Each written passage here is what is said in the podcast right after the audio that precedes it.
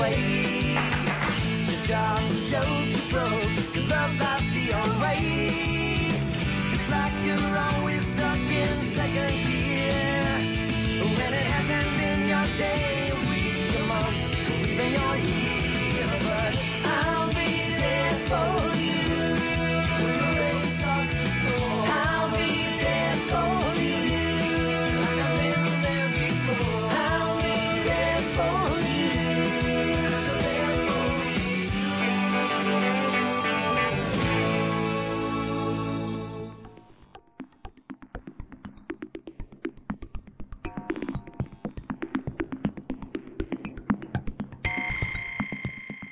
Buenas tardes a todos y bienvenidos a un nuevo episodio de Central Per Podcast. Han pasado dos, tres semanas, ha pasado bastante tiempo desde que nos vimos por última vez, pero por fin hemos podido ponernos de acuerdo más de la mitad de los miembros de- del podcast y hemos decidido que lo sentimos por el resto que no puede, pero nos debemos a nuestros oyentes.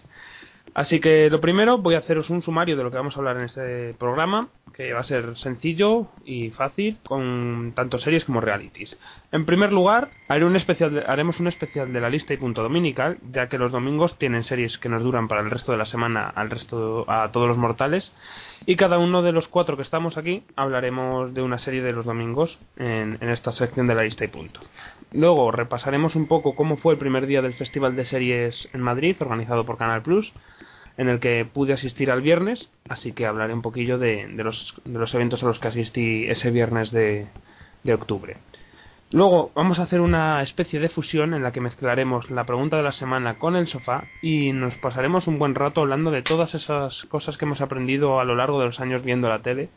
Es decir, todo eso podemos eh, decir a nuestros padres que todo ese tiempo que hemos pasado viendo la tele no ha sido un tiempo perdido.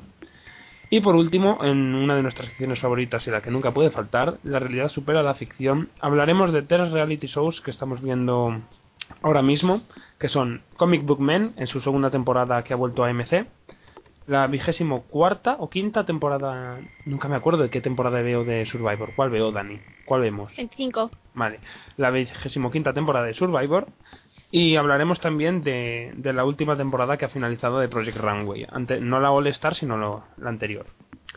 Y creo que eso es lo- todo lo que tenemos, así que vamos a, a dar paso a saludarnos todos, porque no, no sabemos quiénes estamos hoy. En primer lugar, Dani Geller, del blog Agobio de Series. Buenas tardes, Dani. Buenas tardes, no toco ese blog desde hace un año. Pero, pero sigues teniéndolo, ¿no? Sí, creo que sí. Ah, bueno, yo te lo digo por si, telarañas. por si algún día te apetece poner, ponerte a limpiar y a pasar la aspiradora y, y hacer alguna entrada nueva. Creo que mi entrada, mi última entrada era en los semi. Mi quiniela para los semi del año pasado. Chris, Baby Cat Face, del blog Las Runas de Invernalia. Buenas tardes y bueno, y también colaboradora de la revista Zapping Magazine. Buenas tardes, Chris. Hola, buenas. Yo sí, sí, sí que escribo en el blog después de tenerlo abandonado. Le quité todas las telarañas. Y por último, el chico sin blog, Nacho, Kiseki. Hola. Hola, un saludo a todos después de tanto tiempo. ¿Te harás algún blog algún día? Bueno, de momento debería haber series y luego ya me em- empezaré, me plantearé hacerme un blog. Bueno, y por último, Paiman815, que soy yo, Nacho, que también tenía un blog, que hace un un mes o dos que no escribo, que prometo de verdad volver a escribir en cuanto tenga un poco el ordenador a, a punto. Y bueno, yo creo que con esto ya podemos pasar a, todas esas series que vemos en domingo, que no nos da tiempo a mencionar todas, pero al menos sí que mencionaremos cuatro de ellas. Pasamos a la lista y punto.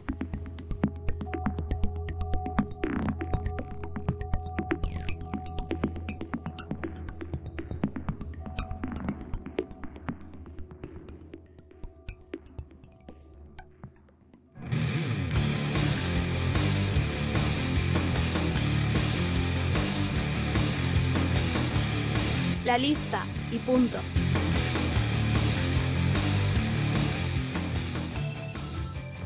Bien, pues la primera serie de la que vamos a hablar en la lista y punto es una que va muy a juego con la época en la que estamos, que es la época de Halloween, y una serie que ha estrenado AMC con auténticos récords de audiencia en su primer episodio. ¿Cuál es esta serie de la que vamos a hablar, Nacho?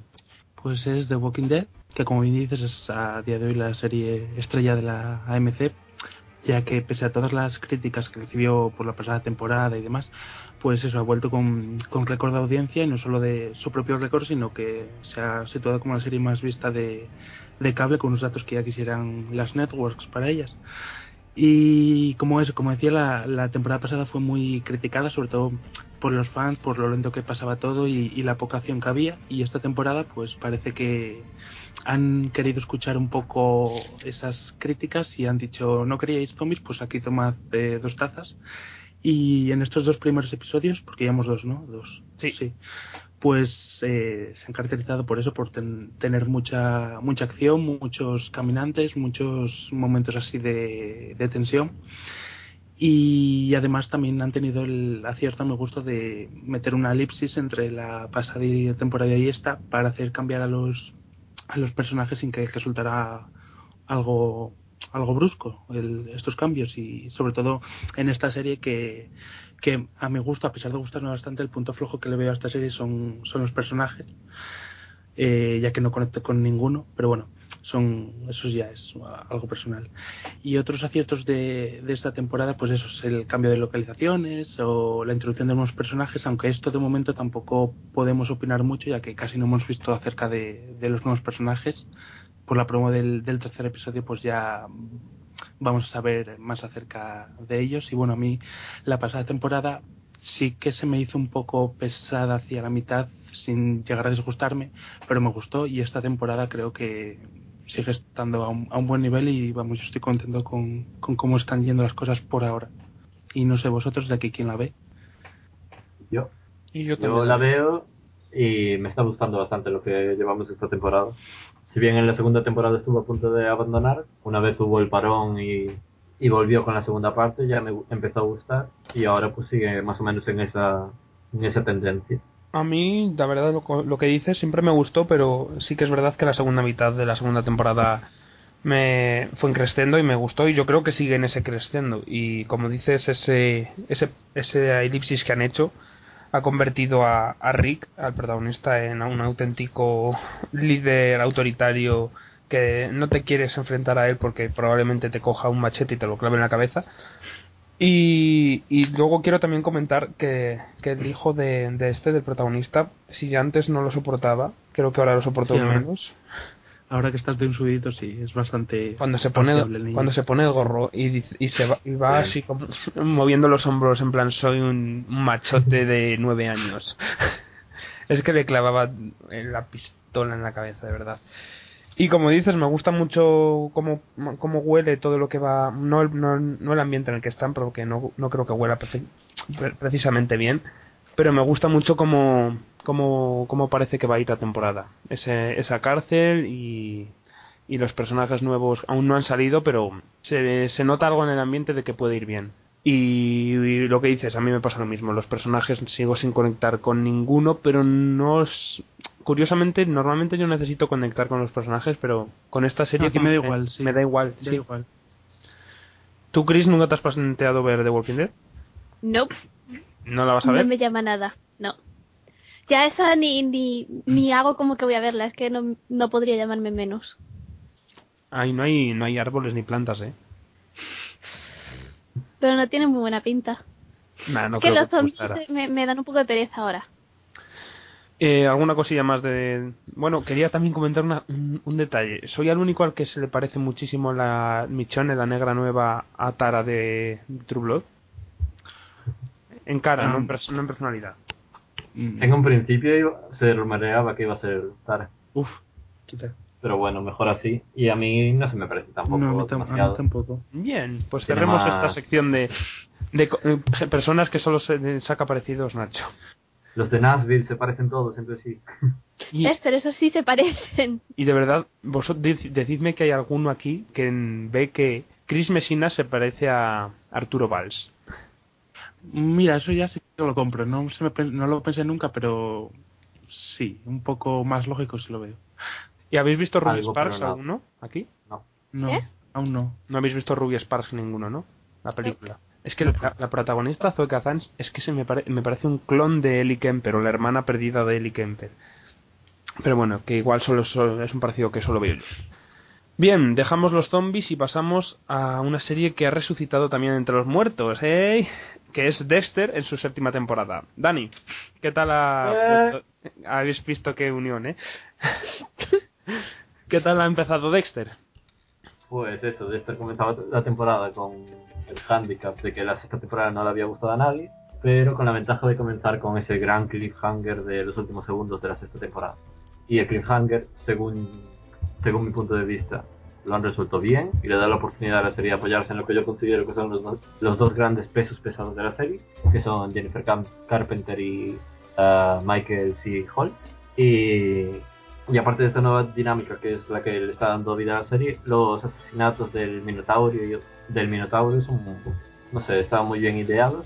Y el, la trama del enemigo final ese de la mafia rusa aún no da todo lo que puede dar de sí, pero simplemente por el autor que hay, que es el que hizo de Titus Puyo en Roma o algo así, pues me parece que promete. Y aparte de eso, pues nada, los secundarios no me gustan. ¿Por qué?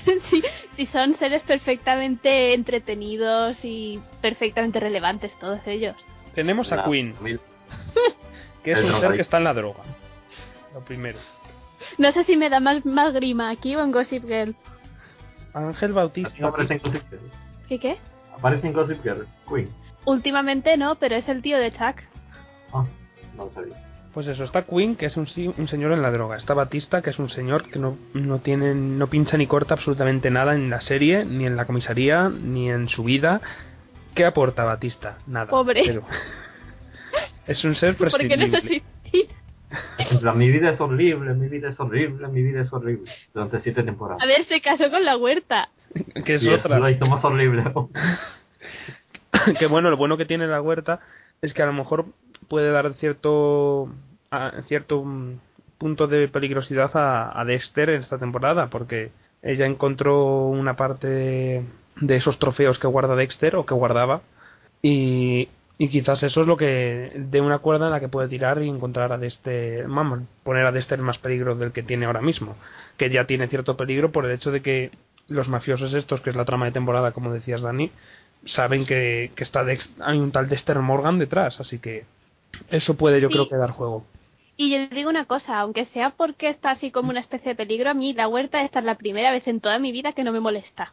A mí creo que me molestará toda la vida. Hasta que muera, que probablemente muera a final de temporada. Y yo estaré, ¡yujú! ¡Felicidad! Nah, y luego estos cuatro capítulos de Dexter a mí me han gustado mucho más de lo que podría haber pensado que me iban a gustar después de haber visto la sexta temporada. No solamente por lo que dices, que la clave es Dexter y Debra, principalmente para mí Debra, que me parece lo, lo motherfucking mejor de, de la serie, y cómo se ha tomado el descubrimiento de, de lo que ha descubierto está realmente bien construido. Y, creo que puede todavía dar bastante más juego esa relación de Dexter y Debra. Y mira que en su día cuando dijeron renovamos Dexter por dos temporadas más, todos dijimos dos, ¿a dónde van con dos? Y con una basta. Sí, cierto que puedo- con una podía bastar, pero ahora yo creo que pueden o pueden haberlo dividido bien en dos temporadas. Esta primera en la que vemos cómo Debra se toma esa relación con esa relación nueva que tiene con Dexter y luego la última, si suponemos que la octava es la última, pues ya más cierre aún. ¿Cómo lo veis Sí. eso?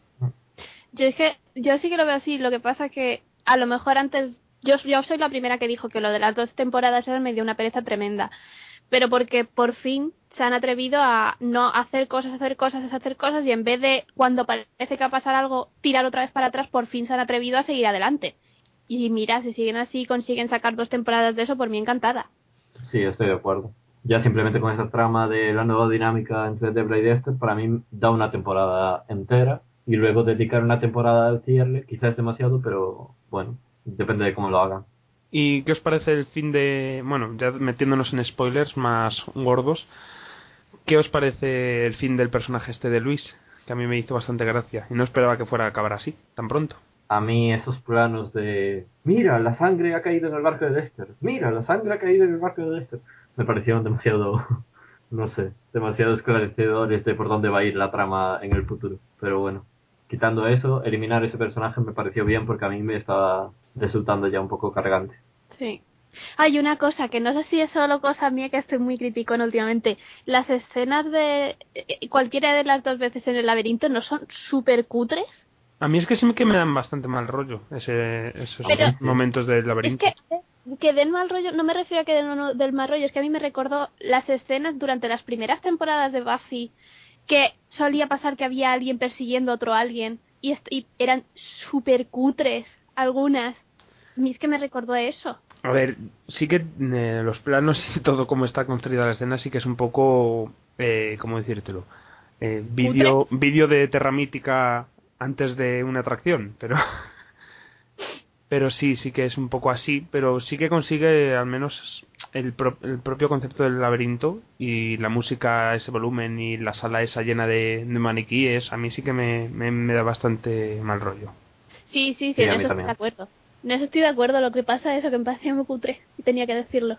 Y por no seguir con Showtime, luego seguiremos con Showtime en, en la serie que, de la que va a hablar Chris, Chris, os voy a hablar yo de, de una serie que cada vez, cada semana, mm, es una de las que más espero en domingo, y mira que hay series en, en los domingos, pero la serie de animación Bob's Burgers, en su tercera temporada en Fox, la única serie que no es de Matt Groening o Seth MacFarlane dentro de ese bloque de comedias de Fox, está teniendo una, un comienzo de tercera temporada que si bien la segunda temporada ya fue un salto de calidad respecto a la primera, esta tercera sigue creciendo y creciendo y de hecho ya ha sido confirmada para una cuarta temporada, cosa que no esperaba porque normalmente ya todo el mundo piensa que los domingos por la noche en Fox tiene que ser la, la, la zona de Matt Groening en- con sus Simpson que nunca morirán y Seth MacFarlane con sus 80 series.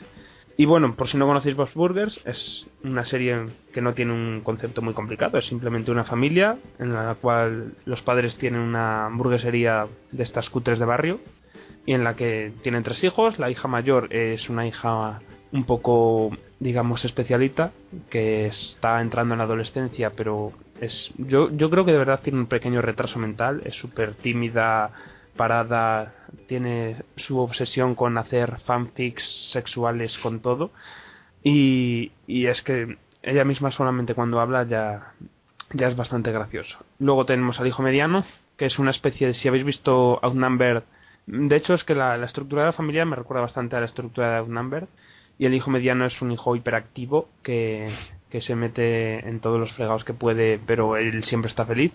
Y luego la que es para mí el, el crack de la serie, que es la hija pequeña, que es Luis, que es una niña que le encanta meterse y reírse del resto, su familia, sus hermanos los primeros, por supuesto, y que no se va a acobardar ante nada y que, y que es la que tiene las mejores frases. Y yo creo que conociéndote a ti, Chris, ibas a hacerte fan absoluta de, de Luis en, en, en cuanto la vieras. Y nada, lleva dos episodios esta tercera temporada, que son dos episodios que han sido muy sólidos, porque si algo tiene la serie es que no es una serie que va buscando referencias como en las series de Padre Familia o American Dad, o no es una serie que se sostiene en que todo el mundo conoce el universo, como Los Simpsons, lógicamente, sino que busca el humor más en situaciones cotidianas que en, si bien cada vez son más locas, como el episodio primero en el que el bar, bueno, la hamburguesería se, se llena de moteros, de, un, de una banda de moteros y ellos tienen que, que lidiar con ellos, ya que sí les destrozan el bar, pero también les dan mucho mucha pasta. Y luego el episodio de Halloween, que vemos como los tres hijos cruzan, un, el, cogen el ferry para ir al barrio rico y cómo es todo distinto al barrio en el que viven ellos. Eh, yo personalmente la recomiendo mucho, mucho, mucho, muchísimo, porque de verdad es muy, muy divertida y, y eso, dadle, dadle una oportunidad si os apetece ver algo de animación que no sea lo mismo de siempre. Porque aquí nadie la ve, ¿verdad? No. No. ¿no? Pues eso, que si os apetece ver algo divertido y de animación y una de las mejores comedias que hay ahora mismo en la actualidad, ved Bob Burger porque de verdad está muy muy bien. Y después de mi monólogo, doy paso a Chris para que hable de una serie que ha sido renovada hace poco por una tercera temporada y que ha sido galardonada por cuántos premios Emmy. Eh, mejor serie de drama, mejor actriz, mejor actor y seguro que alguna, algún otro pequeñillo quedó por ahí. Sí, y alguna queja hubo también. Inmerecida, pero hubo. Y bueno, a ver, yo vaya por delante que lo, que lo mismo que dije ya el año pasado. A mí, las series de espías y de ir persecuciones para arriba, para abajo y todas esas cosas me aburren, ¿vale? Lo que pasa es que con Homeland me pasa que no me aburre. Entonces, ya por eso os podéis hacer una idea de lo mucho que me gusta la serie. Y entonces, pues si la temporada pasada se fue con, con un capitulazo, yo creo, pues ha vuelto, yo creo que, si no igual, yo diría que hasta mejor. Entonces tiene, son episodios que han tenido momentos tremendos prácticamente en todos, en plan de dejarnos al final con un cliffhanger que no sabes cómo pueden llegar ahí en los cuatro episodios que lleva, porque en cuatro episodios han hecho prácticamente mucho más de lo que habrían hecho otras series en 20 o en, o en 30, si fuera el caso de Switch and Birth, a, si se hicieran temporadas de 30 episodios. Eh, entonces, lo que sí, por ejemplo, a lo que me refiero, lo del, lo del arresto de Brody, es algo que yo ni de coña me esperaba que fuera a pasar tan pronto en la temporada, pero ni de lejos. Y así pues pues muchas cosas. Lo que sí, a ver, que tenga yo, como estoy criticona, ya digo, hay varias cosas a las que les tengo que poner una pequeña pega. Porque sí, me gusta mucho la serie y todo eso, pero hay varias cosillas que, que hicieron que me gustaran menos los episodios en los que salieron. Lo primero de todo, lo del... Y, y, y, y voy a, y a ver si vosotros estáis de acuerdo conmigo o no cuando le avisa al otro con el mensajito, ¿de verdad tenemos que creernos que no les quitaron todo tipo de cosas con las que pudieran comunicarse con el exterior? Es, o, o, soy la única rara a la que eso le pareció rarísimo? Sí, No yo sé. también pensé en eso. Pero bueno, tampoco es nada, no sé. Yo creo que es de esas Vale cosas de que de si, si, te- si, si se las quitan no te extraña, pero si tampoco se las quitan tampoco te extraña. Es decir, que yo puedo entender un, puedo en- entender lo que dices, pero que tampoco me parece excesivamente extraño que no, no les prohibieran comunicarse con el exterior de un modo tan tajante porque no, no sospechan de que pueda ocurrir algo desde esa sala. Eh, Pero no sospechan de verdad. Es que no lo sé, a mí me lo veo como una tontería tremenda que que es como una excusa para poder sacar adelante la escena, pero que no, no veo no lo veo como algo que pueda pasar. Me parece tan completamente sin sentido que, que me sacó totalmente de esa escena. no sé puedo entenderlo pero pero a mí no me sacó a mí sí que me esa escena me, me causó tensión y, y sí que la sí que compré ese momento Eh, pero vamos que entiendo lo que dices de si te pones a pensar fríamente dices uff qué difícil es que, que no hayan quitado el móvil o que no nadie se haya dado cuenta de que Brody estaba mandando un WhatsApp a a la señora mala árabe Ay, qué gente más torpe, de verdad. Y luego ya, por el estilo también, la, la segunda fue en el... Y eso ya sí que fue un, un episodio que no me gustó por, precisamente por esto, porque si ese fue un fallo concreto ahí, en el otro fue directamente toda la trama de Brody en todo el episodio, que fue cuando mandan a Brody a llevar al otro a no sé qué sitio. De es que no sé, me pareció rarísimo que nos hicieran creer que no había nadie más que pudiera hacer ese trabajo que una persona a la que van a- la gente reconoce porque lo han tenido en la tele, lo han tenido, es como el personaje. Y me resulta extrañísimo que no tuvieran a nadie más para hacerlo, que mandaran a este, que nadie los viera, que nadie se fijara, que el tío estaba por ahí actuando bastante, de forma bastante sospechosa por ahí. No lo sé, es algo que tampoco le veo el más mínimo sentido. es algo a lo que yo me hice mi propia película y que yo lo que pienso es que en realidad Brody no tenía que llevar al otro a ninguna parte, sino que el otro iba a matarlo o algo así. Pero no sé, no lo saco de ninguna parte, simplemente me monté mi película para que quedase algo más, no sé, más plausible. Hombre, eso tiene más sentido. yo es que- que vamos, Yo es que no, No. no. veo lo que dices tú porque precisamente es- está por zonas en las que no había ni Dios. Por tanto, Pero aunque no haya ni Dios, a ver, entra en una gasolinera. En todo el que haya visto cualquier serie o cualquier película sabe que en toda gasolinera hay una televisión y el tío que está en la gasolinera no tiene otra cosa que hacer que ver la televisión en todo el día. ¿Tú te puedes creer que ese tío que está en la gasolinera no ha visto en ningún momento a Brody en la tele? Pues me lo puedo creer, pues igual que a lo mejor hay gente en una gasolinera de aquí que no conoce cómo es la cara del ministro de Trabajo, ¿sabes? Pero es que no es lo mismo el ministro de Trabajo que el tío al que lleva paseando por todas las televisiones como el héroe al- que han rescatado y es como el tío más conocido durante no sé cuánto tiempo. No sé, yo de esa escena lo que más... eh, no le pongo pero, pero fue como... como me- yo normalmente en las series que me gustan mucho me, me involucro y, y digo, no hagas eso, yo habría hecho tal, o como igual viendo The Amazing Race digo, pues yo habría cogido tal teacher o otro. Y en ese momento dije, pero vamos a ver, ¿por qué no te lo llevas contigo a la gasolinera? ¿O por qué no va, va él en vez de ir tú? Sabes que es más probable que, que lo controles si va él a comprar el tabaco que quiere que si vas tú. Pues bueno, que no sé qué... ape- Yo le veo estos fallos, pero que de todos modos... Sí, que me sigue gustando la serie, pero que están ahí. Y luego la otra cosa que quería comentar, que qué opináis de Carrie. Porque, a ver, yo lo, yo- lo que estuve comentando yo con Nacho. Eh, a mí el personaje en sí me encanta. Me encanta cómo actúa, que sea, por qué actúa como actúa y tal, pero también yo lo que espero es que sean coherentes y actúen con ella como se supone que tienen que actuar, porque la tía está como una auténtica regadera y, si, sinceramente si yo fuera su jefa la tendría, para empezar, lejos de cualquier cosa que tenga que ver con la CIA, ya sea de forma directa o indirecta, porque esa, esa mujer es un peligro. Pero sabe hacer bien su trabajo, es lo único que sabe hacer bien. Sabe hacer bien seguir sus obsesiones y eso coincide con que es exactamente el trabajo que le mandan bien, pero puede poner perfectamente en peligro parte del trabajo. Sí, yo estoy de acuerdo con Chris aquí. Es que está Yo demasiado, no está sé. demasiado perturbado. eh. pero sí está está loquita, pero pero no sé, yo es que la quiero mucho a Carrie y, y, y es que me da mucha pena que no tenga un, un punto en el que pueda ser feliz y como el único sitio en el que la veo que es feliz es en el trabajo, pues por eso sí que quiero que siga con él, pero es por eso, porque es que cuando en el tercer episodio cuando eh, estuvo a punto de suicidarse y no fue ni capaz de suicidarse, y eso es como ya no puedes caer más bajo. Y, y la sonrisa que le sacó cuando Sol le puso el vídeo y es como tenía razón y, y por fin un, un punto de felicidad en la vida de Carrie pues es, es por eso yo sí que quiero que, que trabaje en eso porque lo hace bien y, y que quiero que quiero que sea feliz Carrie qué narices no estamos en la realidad No sé, a mí ya digo, me gusta mucho el personaje, pero es que está muy mal. Pobrecita, está, es bipolar, es loquita, es, se ha metido en un, en un, ¿cómo se llama? Porque se me, se me olvidan palabras o expresiones tan comunes como en la car en la cabeza. Electroshock, eso.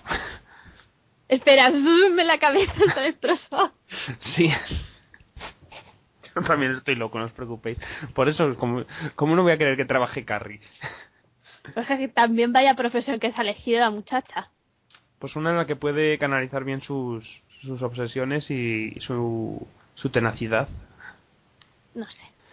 Y eso, yo comentar de Homeland, pues que, que principalmente lo que más se me ocurre decir cuando pienso en Homeland y esta segunda temporada es en, en cómo pueden haberse atrevido a hacer lo que han hecho en cuatro episodios solamente. Me parece increíble que es que no tengo ahora mismo no tengo a falta de no he visto el quinto se emite ahora mismo cuando estamos grabando esta noche no tengo ni idea de lo que puede ocurrir pero ni idea no es como en cualquier serie dices ahora vamos camino de, de, de llegar a tal punto yo no tengo qué caminos no sé qué caminos vamos a seguir ahora mismo Sí, yo creo que todos estamos en esa situación. Yo cuando vi el final del tercero, dije, bueno, ahora para final de temporada, pensaba que esta iba a ser el final de temporada, pero bueno, se guardarán para la final para el final de temporada esto. Y veo el cuarto episodio y en realidad ocurre en el cuarto episodio lo que yo pensaba que iba a suceder ahora. No sé si me entiendes. ¿Te entiendo? Sí. Sí, claro. Yo podía esperar un suelto la bomba por parte de Carrie y se lo digo todo a, a Brody porque ella es, ella es muy de hacer eso, ya lo hizo en la cabaña y pues lo, lo ha hecho ahora en la habitación de hotel. Lo que no podía ver y esperar es que apresaran a Brody. Pero bueno, veremos cómo sigue. Aparte, Sí, el episodio de hoy es el que tiene más, más hype calla. por parte Ya de lo sé, no he habido más que- estadounidenses. que tweets de Oh. críticos a estadounidenses diciendo que el quinto episodio bla bla bla, el quinto episodio no sé cuántos. Y ya por último de Homeland, el último que quería comentar. Eh, ¿Sois como yo en los que, que ya estáis viendo que Morena Baccarin está haciendo un gran gran trabajo? Sí, Sí, igual que el año pasado. Muy bien. pues sí. Mm, pero yo no sé, yo lo estoy notando más en esta temporada. Al igual que la hija de Brody es un personaje genial. Sí, pero también lo era la temporada pasada. Sí, pero que son cosas que a lo mejor yo tardé más en descubrir de la temporada pasada porque estaba empezando a descubrir a Carrie y a Brody, eran personajes suficientemente interesantes como para que eclipsaran a Jess y a Dana. Y ahora, ¿Tú sabes lo, lo fácil que es meterse contigo ahora que eres incapaz de ver muchas cosas a la vez? no, no soy incapaz, pero voy a mi ritmo. A ver, yo creo que todo el mundo nunca se- no se fijó tanto con, en esos dos personajes como en como se puedes fijar ahora que ya tienes a los otros dos más conocidos. No lo sé, pero ya a mí la temporada pasada ya me parecían unos personajazos los, las dos. Que vale que las escenas más fuertes las tenían Carrie y Brody, pero ell- ellas dos también tenían momentos. Sí, sí, no te lo digo, pero yo quería, pues, da igual. No me refería a eso, Yo pero a, da igual. a quien no le encuentro tan, no sé, tan bueno es al, al Mandy Patinkin, que no me acuerdo cómo se llama, Sol, pero vamos, Sol, eso. Pues a mí ese tampoco me parece demasiado, no sé, un personaje. A mí me pasa una cosa, yo me paso la vida esperando que haga algo o que lo desarrollen de alguna manera, pero nunca llega a, ni- a ningún sitio, nunca. Siempre se queda como a medias. Yo creo que va a morir pronto. El tío este siempre se larga de las series en dos temporadas, tres. Bueno, pues cerramos Homeland y yo creo que pasamos a hablar un momento de, de lo que fue la primera sesión del viernes del día 19 de octubre del quinto festival de series que se hizo en Madrid en, en proyecciones Cinesa y organizado por Canal Plus en la que participaron pues todas las cadenas de, de, tele- de televisión de Digital Plus de, o de otras empresas de cable como pueden ser Fox, XN, Calle 13, TNT, etcétera, etcétera, etcétera. Y empezó el viernes con una. Empecé yo con, con la proyección en cines de, del primer capítulo de la segunda temporada de Once Upon a Time. Que así como me estrené yo el año pasado viendo Once Upon a Time en el festival, pues dije, pues que mejor que, que empezar con, con la serie esta que tanto me gusta en, la, en su segunda temporada. Que ya había visto el episodio, lógicamente, pero, pero verlo en pantalla grande, la verdad es que es una experiencia. Ver series, si te gusta ver las series, verlas en, en el cine es, es una gozada.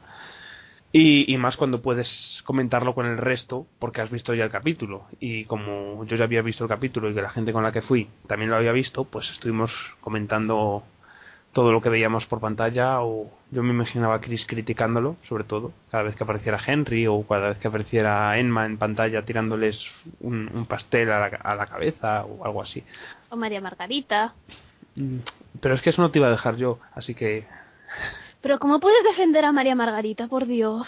Pues yo pues lo defiendo por porque me parece uno de los personajes más interesantes que hay en la serie y los, los que mejor me cae. Pero bueno es otro tema. Ya sabes que tú y yo no vemos la serie de la misma manera.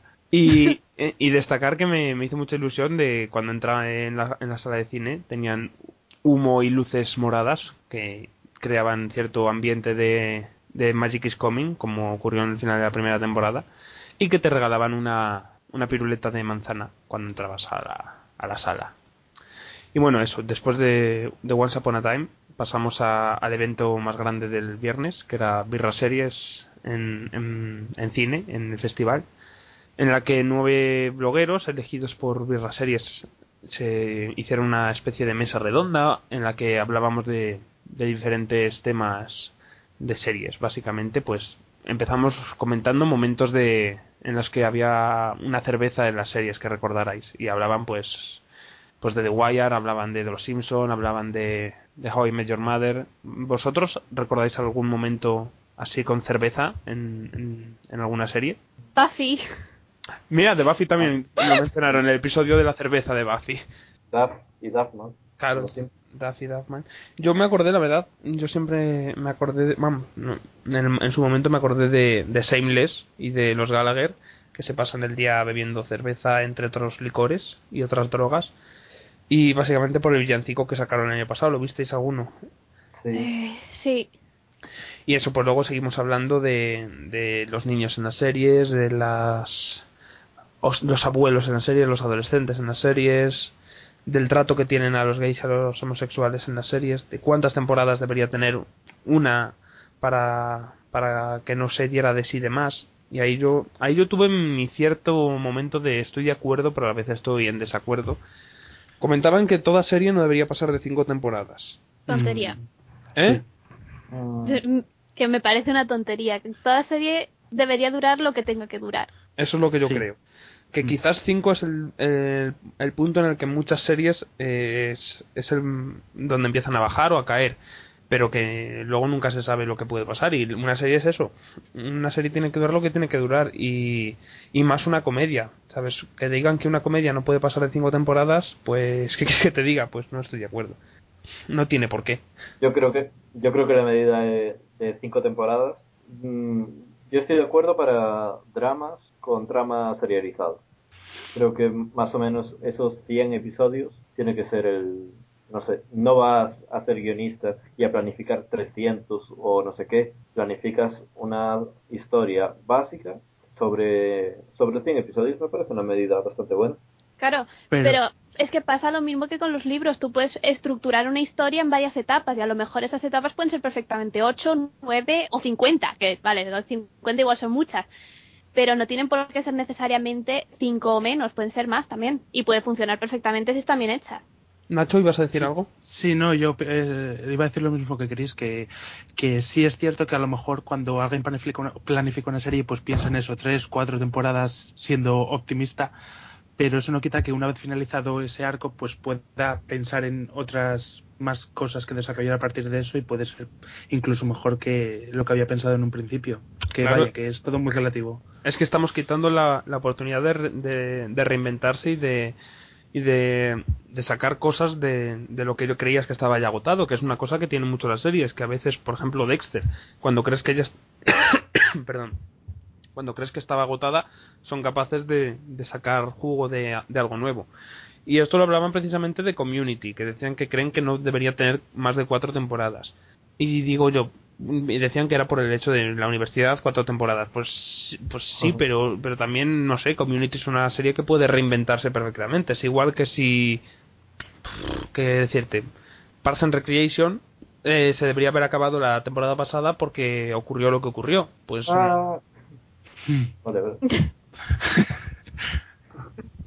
Pues, pues no lo sé. Eh, ¿Algún comentario más al respecto de, de esto de las temporadas que debe tener una serie? No. Que luego, por ejemplo, no, a mí, por ejemplo, que me hace mucha gracia, pues me dicen, aunque sea en temporadas de cable que son más cortas, porque da igual porque, no sé, te tomas una temporada y como que ya se supone que te agotas un poco de los personajes. Yo, el otro día que estuve viendo el episodio de la semana pasada de It's Always en Filadelfia, llevan ocho temporadas y siguen siendo geniales. Ah, Y South Park, yo te digo lo mismo. South Park lleva 14 temporadas y todavía te saca capítulos en los que se te cae la, la mandíbula diciendo cómo son capaces de haber hecho esto. Bueno, y una vez acabó Birra Series, que también casi lo mejor de Birra Series fue que en toda la pantalla de cine estaba el hashtag de Birra Series y veías todos los comentarios de la gente y, gente como Calimero o Basura en TV y sus, sus tweets en directo levantaban risas. Yo me lo pasaba como un enano viendo los tweets que iban soltando ellos y veías que salían pues gente comentarios ya en las que la rubia de la sala que es la que llevaba el micrófono fue la protagonista absoluto porque absoluta porque no, no llegaba el micro a, la parte de atrás de la sala. Pues ya sabes bromas internas que se crean en, en dos horas de, de, de, de- de- de evento.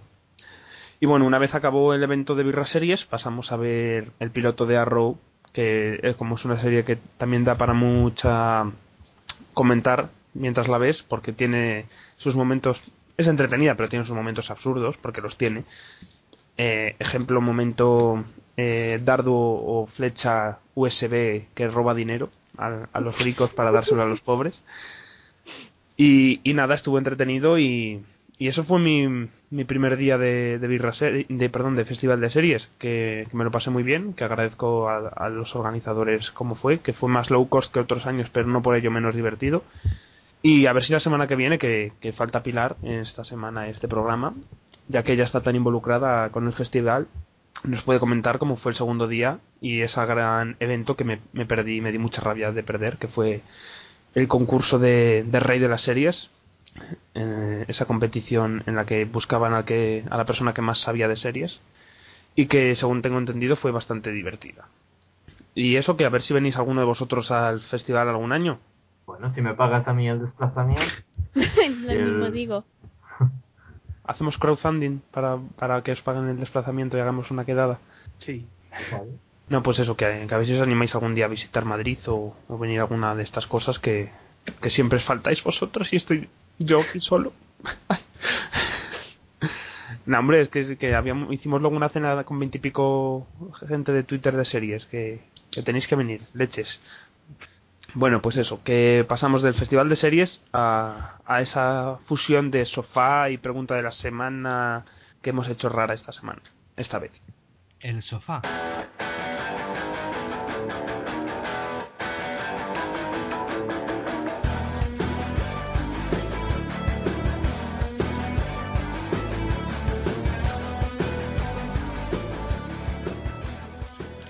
Bien, pues os preguntamos la semana pasada una cosa que, que dijimos cuando preparábamos este, este Central Perk. Pues esto da para, para hablar bastante tiempo de ello en un sofá, que, que es la pregunta de ¿qué hemos aprendido viendo la tele durante estos años de vida que hemos pasado viendo una pantalla? Porque si nuestros padres nos preguntan, ¿qué haces tanto tiempo viendo la tele ahí con el ordenador? Que, que estás perdiendo el rato, que no, que no, que eso no sacas nada productivo. Mentira, porque sacamos muchas, muchas cosas productivas de ese rato que pasamos viendo la tele. Por ejemplo, Nacho, ¿te parece empezar a ti con una de las primeras lecciones de vida que te ha dado la, la caja tonta? Sí, bueno, es un poco estúpida, pero eh, una de las cosas que he aprendido viendo series es que los americanos son más guapos que los británicos. Excepto que seas el, el prota de Ben and Kate. Que sí, que, hombre, que es, es algo así mu- muy generalizado, pero ves una serie americana y son todos así súper perfectos y tal. Luego una británica y son todos, pues, eh, gente normal, vaya. No, Y si ves ya feos una serie guapos, americana de, de la CW, ¡buf! Ay, Ya, pero bueno, los de la CW son todos de plástico. Y además, sí. a veces sale gente que se supone que es guapa, pero es muy fea, o a mí me parece muy fea, y no estoy mirando al, al, al rubio de Emily Owens, no que va. No, pero sí que parece que viven en un mundo alternativo en el que la gente no, no es En el que llaman bestia, en el que llaman bestia a una persona que tiene la cicatriz. Es que Deberían, deberían poner de bestia a un británico. en- lo he oído tanto creo. Lo de, de Beauty and the Beast lo he leído, lo he oído tanto en Joyce Pérez JR como en Del Sofá a la Cocina, creo, que es increíble como todos los, no he visto el piloto, pero todos los, los que trabajan en la comisaría de esa serie son jóvenes y atractivos. Todas las personas que trabajan en esa comisaría son jóvenes y atractivos. No deberían hacer un- unas oposiciones en las que si no pasabas e- ese rango de, de belleza no podías ser policía. Ah, claro, y mira, y luego, por ejemplo, así en, lo, en el mismo estilo, si tú vas a Arrow, la, la esta, la, ¿cómo se llame? ¿Cómo se llama? La chica Ah. esta morena. La novia o la, la que era novia de, de Arrow. Sí, esa. Todo, lo- todo, en su oficina solo trabajan chicas de su edad. Pues Fijaros, de verdad que no, es que el otro día me llamó la atención. yo creo que eso es un- una especie de, de, de plan a, la, a gran escala en la que en el que mediante esas series pretenden convencer a que el gobierno o los bancos ayuden a la gente joven a que sea empresaria porque están diciendo mira en esta serie hay gente que puede llevar un bufete de abogados joven sin necesidad de nadie mayor Espérate, espérate, que si además ves Gossip Girl, sabes que no necesitas ni una carrera ni nada que se le parezca, que tú puedes montar cualquier tipo de negocio, que puedes llevar una revista, que puedes llevar no sé cuántos hoteles, que da igual, tú no necesitas una carrera para nada, eso es tontería. Sí, pero eso también, ¿en qué serie lo he visto yo hace poco también? Que no, no te... En Glee, mira, vas a Nueva York, vas a hablar con, con a la voz y dices, oye, que, que eso, que a mí me gusta esto de la moda, que, que quiero trabajar aquí. Y trabajas, sin, sin problema alguno. Pero es así, de verdad, fuera de España. Porque en España no, pero, pero en Estados Unidos que es así y todo. Pues eso lo aprendimos viendo la tele. Muy bien. Dani, segunda lección. Si, si al final nos vamos todos a Estados Unidos y acabamos viviendo debajo de un puente en cajas de cartón, es culpa de las series, que lo sepa todo el mundo. Dani, lección, primera lección de, de Dani Geller en sus años de, de vida televisiva. Vale. Eh, no debes tener miedo a los quirófanos, ya que después de ver Anatomía de Grey, sabes que quienes deberían tener miedo son los médicos. Desarrolla. Eso. Pues eso, que por mucho que, que te veas bajo una manta con un montón de personas juzgando en tu interior, sabes que realmente ellos van a salir del quirófano y aparecerá alguien que les disparará, o se subirán a un avión que se estrellará, o cualquier cosa así. Pero de todos modos, si eres paciente, tampoco te creas que debe ir mucho mejor.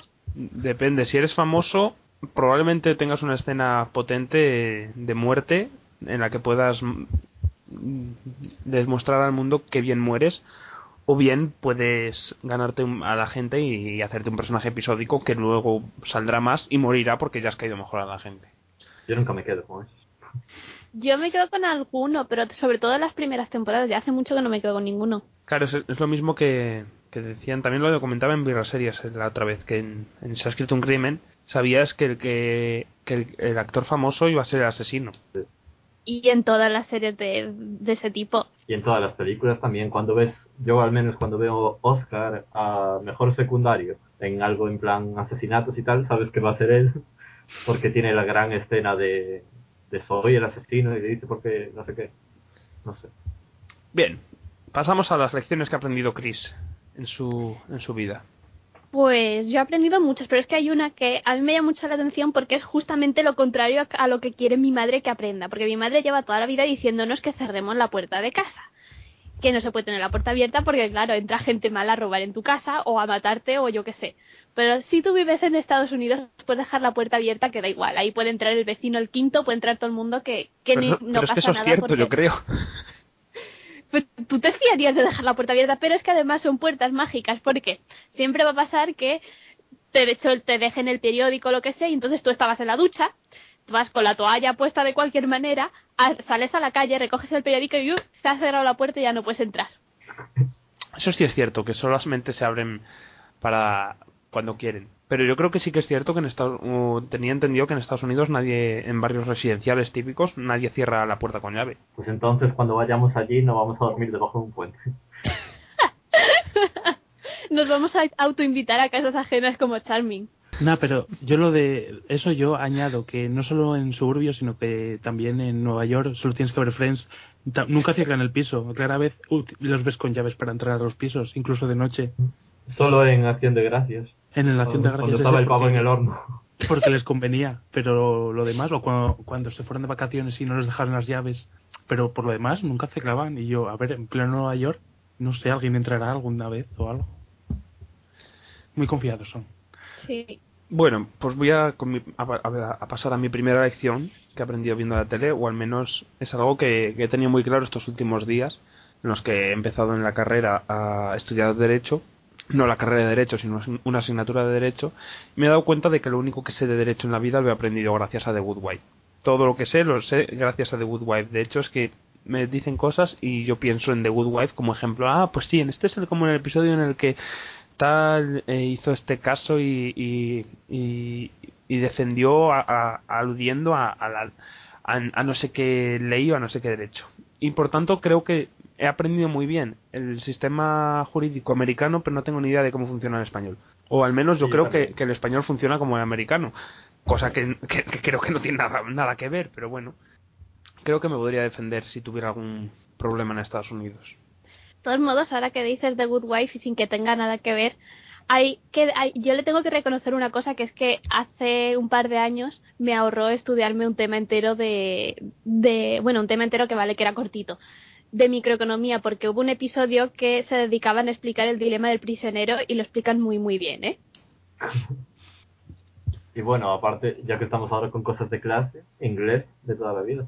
Bueno, sí, Seguramente aprendimos más, de- más ve- inglés en- con series que, que en Lo- el instituto. lo de ve- mamá voy a ver series porque están en inglés y me ayuda a mejorar el inglés es la excusa más más Oye, común. que, y que es que yo verdad inglés con mis hermanos precisamente por eso, y ¿eh? que es verdad pero pero pero vamos no vemos series porque vayamos a aprender inglés creo Mis hermanos sí, mis hermanos no querían ver series, pero luego ya sí quieren. Ya se han acabado Community, ahora están Sí. con Park. muy bien mi hermano ve ha visto bueno creo que ya está el día en par si van a empezar en su piso a ver Community y les aplaude bien Nacho segunda lección Pues que, a ver, que ir por las escaleras, además de ser más saludable, es más rápido, ya que ir en ascensor pues te da tiempo a encollarte con alguien romper y co- y reconciliarte en el mismo trayecto. Así que ir siempre por las escaleras, que llegamos antes. o no Hay una excepción. Hay una excepción que si estás embarazada, coge el ascensor por lo que más quieras. ¿Por qué? Porque vas a parir en el ascensor. La- es que la opción B es que te pegues un trastazo escaleras para abajo. También. Tendríamos que hacer eh, un, conteo de cuántas cuánta gente se ha caído embarazada por las escaleras o cuánta gente ha parido en el ascensor. Y yo creo que gana gente dando a luz en el ascensor. No sé yo qué decirte, ¿eh? siempre es lo típico de que eh, te metes en el ascensor, ay, estoy embarazada y tal. Ay, pero no, No, tengo, pero no en tengo ni idea de medicina. Te- te Tú ten en cuenta que cuando, que cuando los, en las series no se atreven a, a llevar a un personaje a, a- a pasar por toda la trama del aborto, cuando quieren quitarse al niño de en medio, lo que hacen es tirar a la, a la tía por las escaleras. Sí, pero sí, bueno, sí, también te lo compro, vale. Y eso, ya un- una lección que se me ha ocurrido ahora mismo, que es verdad que yo creo que tanto ninguno de nosotros seríamos, eh, vamos, creo que es, perdón, creo que cualquiera de nosotros sería capaz de traer un niño al mundo. No se ve difícil. Cuando lo hacen en las series, todo el mundo es capaz de, de traerlo, le da más o menos asco, pero todo el mundo eh, no, nunca Sí. tiene ningún problema. No sé por qué hay tanta carrera para sacar, traer niños a, a- la luz. Y además ningún niño nace en el hospital. Y, y nacen súper limpios. Y mira, pues será que. Y ya que eso, pues voy a hablar yo de mi segunda lección que he aprendido viendo la tele que, que tiene relación con esto de los nacimientos, que es que si alguien nace, alguien muere también, porque o si alguien muere en la serie, alguien va a nacer. Y sobre todo si, si hay algún embarazo en la serie, es probable que el momento en el que nazca esa- ese, ese niño que está esperando algún personaje, otro personaje vaya a morir. Por la cosa de compensar. Y además probablemente se muera porque ha empezado a toser hace cinco minutos. O tener hipo. Pero eso lo hemos aprendido por anatomía de Grey, lo del hipo. Pero es una lección que se me ha quedado a mí grabada para siempre. Ahora que a- cada vez que tengo hipo tengo miedo de que me voy a morir. Vale, Dani, segunda lección que has aprendido. Mm, no se debe hablar por el móvil o con la persona que tienes al lado en carreteras solitarias. Porque Y no acabará en accidentes, también. seguro. en no solitarias no veo tantos accidentes, pero Eh, solitarias. hay de todo. Además, eso ya cuando estás, porque claro, ya la vida seguía en, en etapas de 40 minutos, 20 minutos. Entonces, si estás en la parte final de los 40 minutos, mal. No te subas al coche. Ya, Mm, Este era de no coche, sabía los cómo últimos ponerlo 40 así. minutos huele raro. Yo de hecho creo que hay alguna vez que ha, ha habido escenas en el coche en los últimos 40 minutos y la sorpresa ha sido que no se la han pegado. sí, y so- sobre todo ahora, ¿eh? cuando- Esta semana, no sé dónde. Sobre todo si estás viendo un plano en el que, desde el asiento del copiloto, en el que están enfocando al, al, al que está conduciendo. Estás esperando que en cualquier momento aparezca un, un autobús o un camión que, que, que choque contra el coche. Y eso es, vale para series, para películas y porque en obras de teatro no pueden hacer eso, pero que si no... Y además es uno de mis recursos favoritos, yo creo. Siempre sorprende. Eso y el Columbine. ¿Qué más lecciones tenéis por ahí? Pues yo he aprendido que el tiempo que haga es totalmente irre- irrelevante a la hora de elegir la ropa que te vas a poner. Porque total, te vas, vas a salir a la calle y puedes ir perfectamente con pantalones cortos, una camiseta de tirantes y un gorro de lana puesto encima. Es perfectamente normal. Y si no, que se lo pregunten las El, de gor- Britney el gorro de lana bohemio, ese que tan... Importante es mona.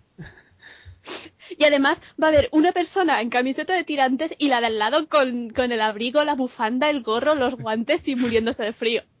Y una cosa que también me he aprendido yo y que me parece fascinante es los diners, los típicos restaurantes estos americanos, que puedes tomar el café que quieras porque siempre llegará una camarera con su con su jarra de café y te llenará el vaso una y otra vez. Y, y es lo que me sorprende cómo pueden tomar tanto café en, en Estados Unidos para desayunar o en la mañana. Son auténticas tazas de café y que rellenan y rellenan y rellenan y bueno luego claro acabas como como Lorelai Gilmore o como Lauren yo creo que eso se le ha pegado a Lauren Graham y actúa así en general ella como si estuviera afectada por el café constantemente Bueno, no, y luego ya lo típico es que ahora que decías lo de los, de, de los desayunos y el café, ya simplemente no, ni café ni leche, el desayuno. ¿Qué clase de ser humano coge y antes de irse a trabajar o de ir al colegio o lo que sea, se, pre- se dedica a preparar kilos y kilos y kilos de comida que de todos modos la van a tirar a la basura? sí eso lo cogemos también mucho en las televisiones españolas lo de los desayunos copiosos Pero las americanas nunca comen. es que ese es el problema. siempre van tarde a ahí. Nunca comen, nunca. Cuando van a un restaurante lo piden, pero no comen nunca, lo dejan ahí. Porque no mueren, nunca comen. Solo beben café. Hemos aprendido que no es necesario alimentarse para sobrevivir. ¿qué más hemos aprendido Nacho? también hemos, hemos aprendido que no hace falta ser cortés cuando hablas por teléfono. Puedes estar hablando con alguien y para despedirte basta en colgar el teléfono, ni que decir adiós. Y eso se destila mucho en, en todas las series. Hablas y bla, bla, bla, bla, y cuelgas. Y a mí eso me mosquea mucho, porque no sé, un adiós o un... Un Luego te llamo o... ¿Cómo diferencias cuando cuelgas porque estás enfadado y cuelgas sin decir adiós? Y cuando cuelgas en plan, venga, te veo. No sé. Yo, eso lo veo muy práctico porque yo no sé hablar bien por teléfono. Entonces, tengo un serio problema porque no sé hablar por teléfono. Entonces, cuando por ejemplo hablo con mi hermano que le pasa igual que a mí, pues nos colgamos así, no pasa nada y es perfectamente normal. No sé, un, un venga. Hasta luego. Un- pero más que nada por un poco de cortesía, co- como dices, con la otra persona. Por De- saber que acabaste. ¿sabes? Claro que ya no hay más que decir, en plan, venga, hala, adiós. Pero así abren la puerta que sigan hablando. Lo hacen todo por fastidiar a la otra persona. Yo te digo, es de lo más práctico. Si todo el mundo hiciera eso, sería muy práctico. Yo no tengo ningún problema cuando hablo con mi hermano. Con el resto de seres humanos sí, porque siempre se supone que hay que despedirse al final, pero yo me quedo como, ah, no sé, yo no sé hablar por teléfono. Pues esto de, de grabar por Skype es un poco hablar por teléfono, Chris, ¿eh? Ya, pero no sé, es raro. Vale, ¿qué más, qué más lecciones tenemos de vida por ahí? ¿Alguna más queda por, por decir seguramente? Ah, yo tengo una. Que nada, absolutamente nada de lo que hagas es culpa tuya, porque seguro que tus padres te causaron algún tipo de trauma. Y, y claro, y, y todo, de todo lo que hagas en tu vida tienen la culpa tus padres. Y siempre puedes Sí, decirles como, como Hannah en Girls que, mira, podía haber salido drogadicta o podía haber salido asesina. No os deberíais quejar de lo que soy.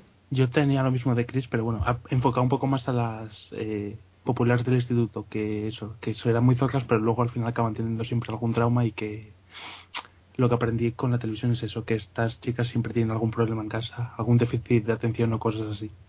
Pobres. Pobres, sí, pobres. Dani, Que cuando sea mayor solo podré escoger entre dos tipos de personas. Las personas que solo se relacionan con sus compañeros de trabajo y las personas que se relacionan con todo el mundo menos con sus compañeros de trabajo. y eso yo creo que es cierto, ¿eh? Yo creo que llega, un- yo creo que llega un punto en el que o te vas con la gente de tu trabajo o pasas a la gente de tu trabajo y no, no tienes más amigos. No sé, puede ser- puede que sea percepción mía o no, pero pero yo creo que eso puede llegar a ser cierto, ¿eh? Entonces dejaríamos de hablarnos. Hombre, obviamente sí. Depende del tipo de persona que seas. A lo mejor no te hablas nada más que con tus compañeros de trabajo. Pero esto es igual que con, con, la, con clase. Tú cuando vas a clase hay gente en la que, que, que todos sus amigos son la gente de su clase y no tiene más amigos de fuera. Sí, hay gente tan triste. Hostia. Yo creo que y a sí, piden apuntes de otros años y cosas de esas. Internet. Porque es más fácil pedir apuntes de otros años a otra gente o, o decir, oye, en tu clase que vais un día por delante, coges tú los apuntes y ya si eso yo paso a ir a clase. Qué tienes, Chris. Y bueno, yo que la última lección que tengo de vida mía es que, y es algo que sí que de verdad hago, cada vez que monto en avión, tengo que fijarme en con quién gente me aliaría en el caso de que hubiera un accidente y quedara vivo, o a quién quiero tener cerca de, de esa gente que me rodea en el avión, y pero también lo hago en autobuses y en metro, no sé por qué. En plan, yo me haría este grupo de aliados y iría en contra de esos que me caen mal. Y eso lo achacas a... A Survivor y a Perdido. A Survivor. A las dos. Vale. Es una mezcla que, que he logrado. Gracias a esos dos programas. Yo tengo un par más. Una es que, eh, que todos los malentendidos y discusiones se pueden eh, finalizar con un beso.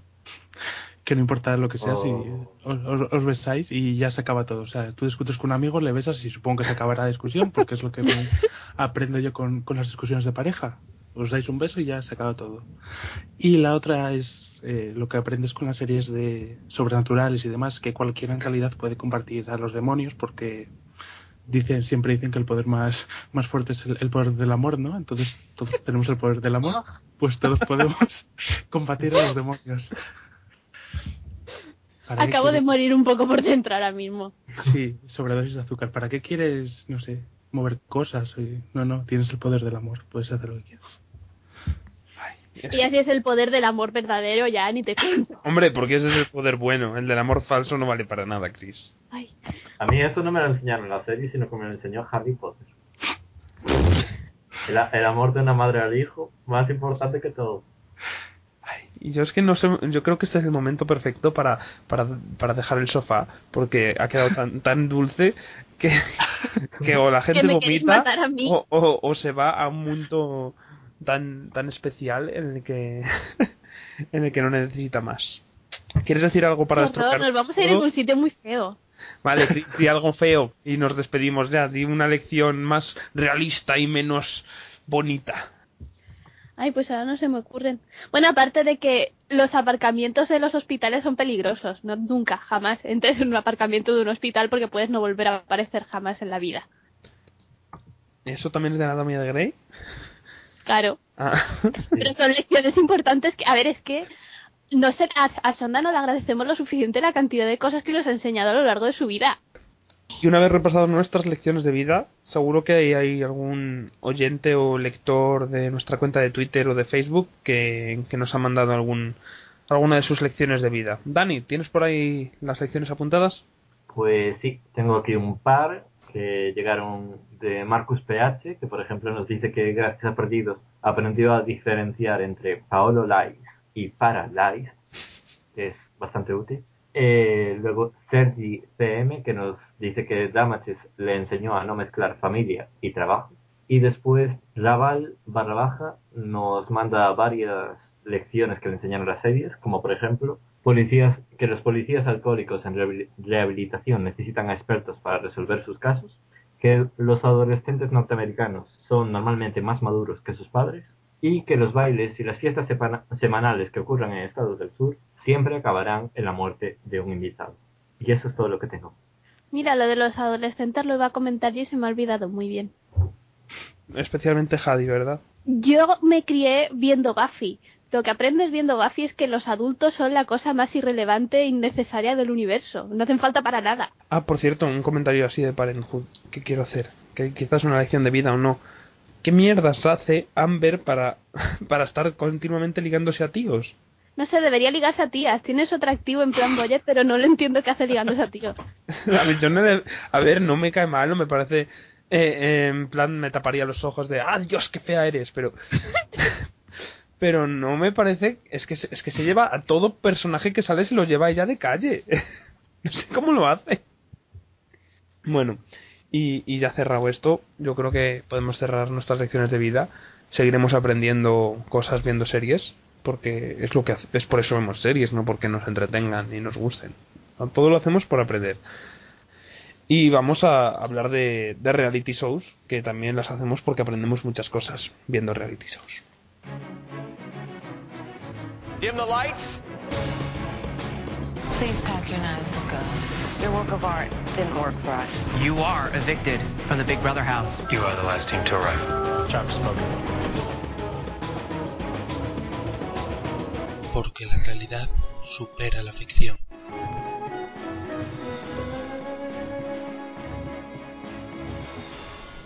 Bien, y hoy tenemos tres reality shows, uno de MC, uno de CBS y uno de Bra- eh, Bravo, no, de No, ahora está Lifetime, en Lifetime. de Lifetime, que es Project Runway. ¿Os apetece empezar con Project Runway? Bueno, pues vamos a hablar de Project Runway de la temporada número 10, creo recordar, pues que acabó hace una semana y en la cual los cuatro finalistas tuvieron que presentar sus colecciones finales en la Fashion Week de Nueva York. Ah, no hay mucho que comentar, ¿estás de acuerdo con el ganador? Estoy de acuerdo con el ganador, de acuerdo, eh, teniendo en cuenta la temporada, aunque teniendo en cuenta las colecciones, yo habría elegido a Fabio. Ah, pues a mí, me, mira que, no, a ver, mira que no me gustan nada, nada, nada, nada, nada esos colores y es ropa que yo jamás en la vida me pondría, pero no sé, me gustó su colección a lo mejor porque todas las demás eran prácticamente mono- monocromáticas. A ver, la, la del ganador era un poco oscura todo, pero hay un par de vestidos que el de el que hacía zigzag, por ejemplo, recuerdo, que ese me gustó mucho. Y luego pues no sé. Y luego entre, entre Melissa y, y Christopher pues me daba bastante igual, sin quedarse Es que- por encima. Chris- la colección de Christopher no me gustó nada. Y aparte, llega un punto en que no solo ya que se parezca a Michael Costello, a lo mejor que solo le vea yo el parecido, pero es que me recuerda un montón, pero es que la manera en que se pone a hablar, que no hace más que quejarse, con la vocecita que pone, y venga a quejarse, y sigue quejándose, y venga a quejarse, yo por favor que alguien lo mate ya. Es curioso que al principio empezó con Christopher ahí de buen niño y con Gunnar, creo que se llamaba, de malvado y al final acabaron revirtiendo sus papeles. Totalmente. Mira, que al- es que al principio, y la cosa es que creo que empieza a entender a ganas cuando, de- cuando le criticaba al otro. Porque al te quedas como, bueno, pero si no ha hecho nada. Pero es que imagínate estar en la misma habitación con este tío que no hace más que quejarse, con ese tonito que pone. Las, es, yo es que me acabaría suicidando o acabaría matándolo o y no sé. Lo entiendo perfectamente ahora. Bueno, Y aparte, su eso- colección era horrorosa. a mí es que no recuerdo absolutamente nada de su colección. De Melissa al menos recuerdo el, el vestido ese naranja plástico extraño del final. Sí, pero el Pero vestido de era Christopher nada. Sí, sí, me gustó. De Christopher lo que yo recuerdo era, uno, la tela esa horrorosa, que vale que sí, que muy bien, que sería una radiografía lo que sea, pero era en Ah. plan chal de abuela, totalmente.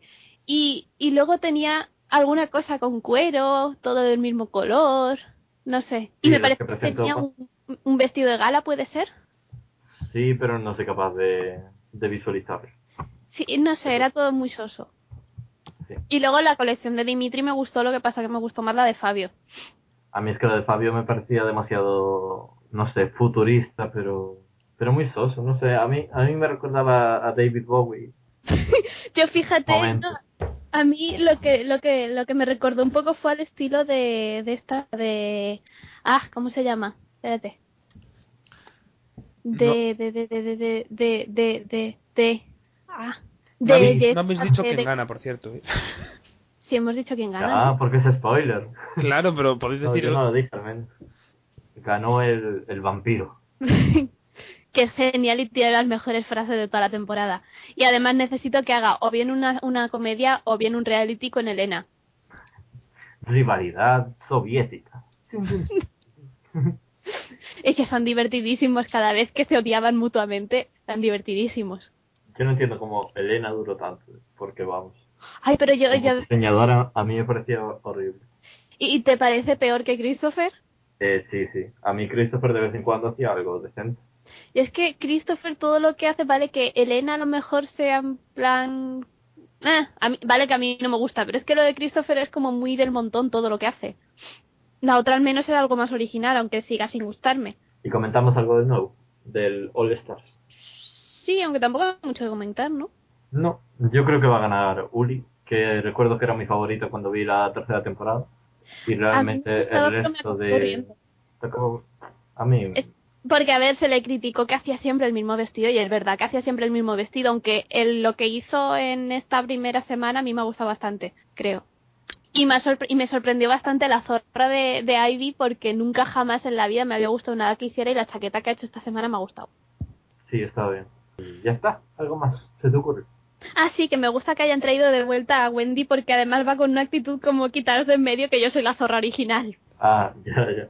Había una, en las entrevistas que le hicieron en la web, había una de las preguntas que le hacían que es, ¿por qué crees que estás en All Stars? Y todos respondían en plan, creo que durante mi temporada hice unos diseños muy buenos, no sé qué. Y ella respondió, joder, soy Wendy Pep, ¿qué esperas? Bueno, pues si os parece, yo creo que habéis comentado ya el final de Project Runway. ¿Os parece pasar a lo que llevamos de temporada de Survivor Filipinas? Bien, Nacho, Survivor, edición 25, estamos en el episodio número 5 o 6. 6, 6. Seis, El último sí. fue el seis, creo. El último episodio visto fue el número 6. Estamos ya cerca de la merch, me parece. No, no debe quedar mucho. ¿Cómo está la situación, Nacho? Bueno, pues creo que comentamos los dos primeros. Y en ese ya vimos que una de las tribus, la azul, perdón porque no me acuerdo los nombres, la Ah, sí. azul es- está empezando ya a perder miembros y bueno, al final quedaron dos, Angie y Malcolm, que No, los- Denise y Malcolm. eso, perdón, Denise y Malcolm, que los dividieron en las otras dos tribus y ahora está repitiendo su historia con la tribu roja, que están Sí. ahora eh, acumulando rachas de, de, de De Joder, derrotas. De no victorias, eso. de derrotas. No, Empiezo a pensar que Denise hace. ¿Qué pasa con Denise? Que empiezo a pensar que Ya. Denise hace. Sí, es un poco gafe y una pena porque a mí la señora me cae bien. Sí, y a mí. Es una bestia parda. Es, es, yo creo que es mi favorita ahora mismo. Sí, a mí, a me gusta mira, mucho. fíjate, creo que tengo ganas de que gane simplemente porque gane alguien que no va a, a darle las gracias a Dios de, de, de conseguir que gane y tomárselo todo como una señal divina. Obviamente eh, no creo que vaya a hacer eso, ¿no? Y, y para momento Dios, ya, si, si os parece, vamos a comentar más momentos puntuales de los episodios que hemos visto. Y uno de ellos, claves, es el momento Dios de, de Russell, el, el ser más pesado del planeta, Madre mía. más cansino. Y, y ese final de juego de inmunidad, que hasta Jeff se quedó todo loco, por decirlo de algún modo, cuando empezó a pedirle a Dios explicaciones de por qué no había ganado. Si soy perfecto, soy una criatura perfecta. ¿Qué opinión os merece Russell? Qué pereza me está- da. Está no muy donde está. aparecer. No, por Dios. De todos modos, es que ese hombre tiene serios problemas mentales. Pero problemas mentales... Sí, sí, los tiene, sí. Es que, a ver, no, la percepción que tiene de, su re- de, de la realidad es como muy distorsionada. Sí, yo creo que ¿En todo, todo? es- todo eso es un, un- su mecanismo de defensa para no enfrentarse a, a la realidad eh, que es, que es un ser un poco fracasado en el mundo de Survivor y que no va a triunfar nunca jamás. Y igual que hay gente que echa balones fuera culpando a, al resto, él culpa a, no sé, a Dios. ya con él quedaron solos Malcolm y Denise en la, en la tribu azul y que para mí ahora mismo son mis dos favoritos. Tanto uno como la otra me parecen, aparte de caerme bien, me parecen gente muy válida y que no sé cómo, no sé qué habrá hecho Malcolm, que se ha puesto en una muy buena posición en la tribu amarilla. Pero sin él buscarlo, ¿sabes? Sin él buscarlo, Pete ya le ha dicho que, que tiene el Sí, idol. le es, es eso, le puede dar las, gra- las gracias al, al ego de Pete. Que eso es lo que digo, que, que está en una muy buena posición ahora mismo, ¿no creéis? Sí, Con el idol y todo, sí. Sí, a ver, la Sí, porque tribu con la amarilla... tontería. Se ha colocado en una situación en que tiene un idol, pero además no necesita usarlo de momento. ¿Sabe, ¿Sabe quién tiene el idol en su tribu? Él tiene un idol y en ningún momento creo que de que perdiera la tribu amarilla fuera a ser ni, ni de lejos uno de los que te puedes plantear echar. Porque tienen una entre ceja y ceja a Michael. Pero además no tiene, es que no tendría sentido que lo echaran. Es decir, tú te planteas, lo tienes en tu tribu, ¿cuántos aliados puede tener Malcolm? Denise, ya está. Entonces no tiene sentido que lo echen ahora mismo. Y vamos a ir comentando más, más personajes y, y más concursantes y de ahí vamos a ir sacando más momentos. Por ejemplo, ya hemos hablado de Malcolm, de Denise. De, seguimos con la tribu amarilla. Decía Michael. Michael que no ha hecho más que, que intentar lesionarse de vez en cuando y gastar arroz, ¿verdad? Es que Yo lo, de la- yo lo del arroz crudo de, de que se cocinaba en el, en el cuerpo ya, ahí dije, no, no, no, o sea, no. Es que a mí me hace muchísima gracia. Eh, eh, Es que es tan absurdo todo, tiene todo un poco sentido. Que es que es genial. Yo, yo cuando estaban explicando lo del arroz es que no podía parar de reírme. Y lo ves ahí tan entusiasmado comiendo su arroz crudo. Que lo que no sé es cómo nos ha partido un diente por el camino porque le pega mucho.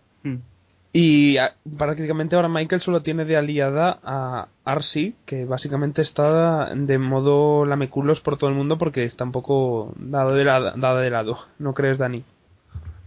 Sí, ya Avi María se metió entre ceja y ceja el echarla. Y, y Avi María ahora mismo tiene todo el poder porque nadie se atreve a ir en contra de ello. Normal, Así porque que puede me- asesinarte mientras duermes. Madre mía, hecho. A, a los nueve días, la bronca que le cayó a la otra, porque, ah, porque traicionaste mi confianza, a ver, pero estás en un concurso que va de eso. Pero que, es que no, no le traicionó en el ni siquiera había nada. No tiene sentido, ¿no? Pero es que Abby está loca. Es que es eso, a mí me da miedo por lo que digo, que puede, puede porque ella la- no quieres, mm, en ningún momento quieres provocarla o que se enfade, es como un monstruo que no quieres que se enfade porque si se enfada o se o, entra un disgusto puede matarte o, o enfadarte y o, o- o hacerte lo que le ha hecho Arsi. Por eso yo creo que no sale nunca a, a participar en ningún juego, porque si le sale algo mal, prepárate. Yo también, yo no sé si es porque, porque toda la tribu amarilla dice, mejor no la ponemos en el juego porque quizá mata a la mitad de la otra tribu. O, o si no la pone porque ella ya amenazó con que si la ponían a jugar en algo, iba a cagar todos. no sé. Y, y yo creo que ni Jeff se atrevería a decir "Ay, Avi María is doing nothing at all in this game. Pobre Katie. Que, que eso, que, que Jeff sigue con sus comentarios super feministas. Dios, Jeff es Jeff. Eh, punto. Ya, es que a mí me hacía mucha gracia porque es que ya directamente ni lo esconde. Es que cuan- dedicándose a, a llamarle inútil a, a Katie tal cual, pero es que ni, ni disimulando un, un poco, es que le llamaba inútil. Claro, porque Carter hizo mucho en ese desafío, ¿no? Pero la culpa de todo la tiene Katie. No sé de, quién, de que, a quién le van a echar ahora la culpa de todo. A Denise no creo que se atreva porque Denise en los desafíos es como la que más hace de todos. Si quitamos a, a Jeff y a Malcolm, que, que en verdad sí que son jugadores fuertes. Jeff, ¿sigue cayéndote mal, Chris? Sí, sí, me sigue cayendo mal. Dentro y fuera del juego. Y dentro es muy sencillo porque pues lo de la lo de cuando le dijo a que, que su promesa a Penner no valía porque le había dado la mano con cuatro dedos en vez de con cinco ya con esas cosas me caes mal es como cuando dices he dicho algo pero no pero no vale porque cruzó los dedos ¿qué tienes tres años? Sí, to- totalmente de acuerdo. Eh, seguimos con gente random. Carter, ¿algo que comentar de él? no sabe hablar Carter por es eso lo el subtitulan Sí, Carter no sabe hablar. Tipo de los pendientes. el, el, el negro. Sí. Artis, creo que ahora está enfadado Sí, por lo de la E- ese, ese trato que hicieron. ¿Qué os parece? absurdo Sí, porque es que a ver si tú ¿Por estás en una de situación quién, absurdo? Mm, de los De los que- amarillos. Sí, porque a ver, me parece muy bien que tú tengas al tío que se come el arroz crudo. Estás asumiendo que por mucho arroz que coma, es muy raro que haya comido tantísimo arroz. Luego, no sabes cuánto arroz les queda a los otros, pero calculando más o menos no les puede quedar mucho más que lo que te queda a Kitty. Si a ti no te queda ni para un día, ¿para qué vas a gastar eso en pedirles a la- en, en cogerles el arroz a los otros cuando como mucho te vas a ganar un día? Y para los otros no es tantísima pérdida porque de todos modos se les iba a acabar. Que no, que yo opino como Chris que, que yo no lo hubiera hecho lo, lo de los amarillos por eso, porque no- para empezar no sabían cuánto arroz les quedaba. Si hubieran dicho, tenemos tres kilos de arroz, pues ya ahí ya decías, bueno, sí o no. Pero así a ciegas, que vale, que estaban atascados con la prueba, pero no sé, también el programa podía haber hecho algo en plan, no sé, empezar de nuevo o venga, empate, no sé. Todo menos eso. Vaya. también soy la única a la que esa prueba le parece de las más coñazo jamás habidas en el programa. O sea, que no, que sí, que te es coñazo. Gente revolcándose en el barro nunca es.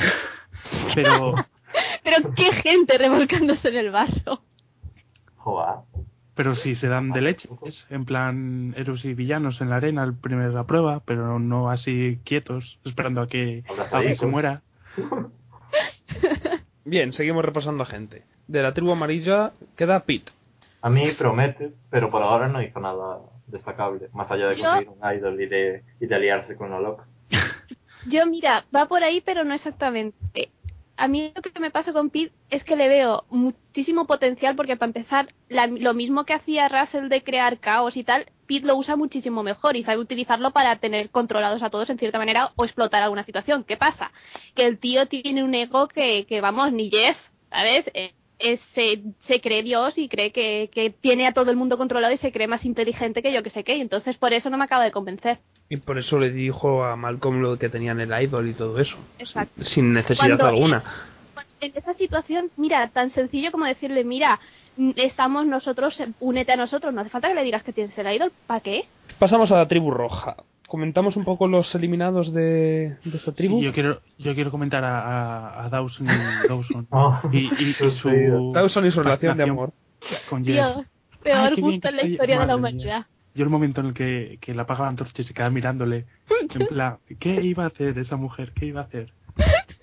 Ojalá, ¿os Sí. imagináis que le da un beso así en, la- en los morros? Yo lo pasé fatal. Bueno, tenemos a, a eso, Dawson, a Dana, que se rindió, por decirlo de algún modo. Pero que también yo lo veo normal. Sí, yo, yo habría ido, vamos, yo me habría ido. Yo directa, bueno, para empezar no habría estado ahí, pero de estar ahí a la primera, ¿tú crees que yo estando mala me voy a poder quedar ahí? No, lo siento mucho, pero adiós. Y, y Katie, que a mí no me aportaba más que, que estaba buena. Pero espérate, pero es que en lo último que le vimos en el último episodio, yo sí que le veo potencial para hacer algo. Es el tipo, eh, la típica que al no te estoy diciendo que luego a lo mejor vuelva a aparecer y sea una Parvati. Pero yo sí que le veo potencial de poder hacer algo en otras circunstancias, ¿eh? Sí, no te lo niego, pero que tampoco había hecho ahora, hasta, ahora no había hecho mucho más. Que intentaron una alianza de chicas que a la pobre es verdad que le ha salido mal porque una abandonó y otra y otra se fue Y porque no se fue ella. Sí, básicamente. Y además a la, la otra era muy rara. No. Y además me cae Ya, la otra no lo hemos dicho, pero a mí me cae muy mal porque no dijo lo de lo del béisbol del otro, aunque sea por tocar las narices. Yo lo habría dicho. Hmm. Pero ya que me voy, pues tú te, te jodes y lo cuento. Y luego seguimos en la, en la roja, nos queda nada más. Penner, ¿qué tal veis que está haciendo este juego? Muy bien, mi tercer favorito. Aunque fue un poco patético lo de encontrar el aire y salir corriendo y tal. Sí, eso sí. Sí, pero a mí, a mí me gusta también. Lo que pasa es que a- yo sigo, a mí me gusta y, y no sé, siempre me ha gustado. Lo que pasa que tengo un problema con él, que es que por su forma de hacer las cosas y de pensar y de razonar sí me gusta. ¿Qué pasa? Que el hombre tiene la capacidad para leer a los demás y entender la situación en la que está y más o menos reaccionar a esa que es prácticamente nula. Entonces se coloca él solo en situaciones que evidentemente le van a poner en una situación mala de cara al resto del, grupo. Como por ejemplo lo del yo, por mucho que lo del arroz hicieran bien, ni de coña me pongo yo en una situación en la que voy a ser responsable una mala de que luego Claro. no haya arroz en mi tribu. Digo, mira, es decisión de todo el mundo, porque si ahora no cogen pescado, no. Claro, no te sea, comprometes es a ser tú el que a, a ser tú el que vas a pescar, porque aunque la decisión la hayas tomado entre todos, te van a echar la culpa a ti, porque eres tú el que no ha pescado y, y él podrá decir, bueno, pero la tribu es todos, intenta pescar tú también, no te jode, pero no es, le van a echar la culpa a él. Claro, y eso es una tont- y eso es una tontería. Yo creo que es el problema que ha tenido desde el principio, que es que no es capaz de, de leer la situación en la que está y la gente con la que, de la que se rodea. ¿Cómo creéis que, que debería haber reaccionado Penner cuando a Carter se le, se le escapa lo de, bueno, ¿a quién creéis que Ah. debemos estar? ¿A, Penner o- ¿A Penner o a...? o a- Es como reaccionó en plan, pues hijo, pues nada, haré como que ha sido sin querer, pero Pero me cago en tu puta no sé, y me gustó. Carter y no. su cuarto de neurona. Es que estaba muy, su cuarto de neurona estaba muy, muy ocupado en intentar pronunciar las palabras. Me gustó lo que dijo en el Tribal Council eh, Penner, la verdad, me pareció inteligente en la manera de actuar. ¿Quién más queda? Pues yo creo que nadie más. Ah, Lisa, Lisa. Ah, Elisa, es cierto, cierto, Lisa. Es que como está tan desapercibida, a ver si ahora le dan un poco más de... Sí, De protagonismo. más de lo, de lo que pensaba que iba a durar. Pero porque no ha perdido nunca la tribu amarilla. Ah, bueno, claro, es verdad, también. Pero bueno, así tampoco hubieran hecho. Y ahora va a llegar la fusión, y en la fusión nunca echan a las viejecitas. A mí me hizo gracia el momento. Bueno, ya que está la cosa así, voy a seguir metiendo mierda para que no me echen. Y se ve, vamos, en la, en la, en la promo del siguiente y el, en el propio juego de inmunidad se ve que, que quizás hay una medio alianza entre Malcolm y Lisa. ¿O vosotros creéis que puede llegar a buen puerto una Malcolm, Lisa y Denise si hay fusión y llegan? Puede, lo que pasa es que a mí me pasa una cosa, que Lisa me, me pasa, a ver, con Jeff va por las dos partes, va por dentro y por fuera del programa. Pero con Lisa, que no me dejaba ningún tipo de impresión dentro del programa, un día estaba yo aburrida en esas horas libres que tengo, y me puse a investigar y la mujer da un poco de miedo, es súper fundamentalista, cristiana, muerte y, y da miedo. Pero tiene toda la pinta, pero no sé, a mí Ya, pro- pero no sé, dice unas cosas que dice, hija mía, yo a ti, yo no te daba dinero, a ver lo que vas a hacer con ese dinero. A mí en el programa no me ha dado motivos para odiarla. ¿Alguna cosa más? Así en prisiones generales de la temporada, personalmente me está gustando bastante. Me parece que, que no está teniendo como a lo mejor en otras mil cosas, mil giros y tal, pero que sin embargo sí que está llevando un buen camino, paso a paso. Se- son episodios que se hacen entretenidos y los personajes más o menos van teniendo su importancia. Y, y me está gustando bastante, la verdad. Igual. a mí también. No tiene eso, como dices, no tiene hay momentos super oh my god y cosas así, pero ni tribals mm, ultra memorables, pero está entretenida y me conformo con eso. A mí es que además me gusta que están construyendo bastante bien lo que son las relaciones entre todos y, y las situaciones que se pueden dar más adelante. Yo creo que están poniendo bastante bien la, la base para todo eso. ¿Y a ti, Dani, te está gustando también la temporada como nosotros? Sí, la temporada de Survivor para mí está por encima de la media, por ahora. Tiene buenos personajes y, y lo de las tres tribus parece interesante una vez llegue la fusión y tal. Bien, pues dejamos de hablar de Survivor, ya volveremos a hablar seguramente no tardando, porque creo que es ahora mismo el reality que más disfrutamos todos. Y vamos a hablar de, otro reality que al menos Chris y yo nos lo pasamos muy bien viendo esos 20 minutos cada lunes. Bueno, lo emite los domingos, pero digo cada lunes, lógicamente, porque nosotros no lo vemos en directo, bla, bla. Me eh, dejo de enrollar y digo, vamos a hablar de Comic Book Men.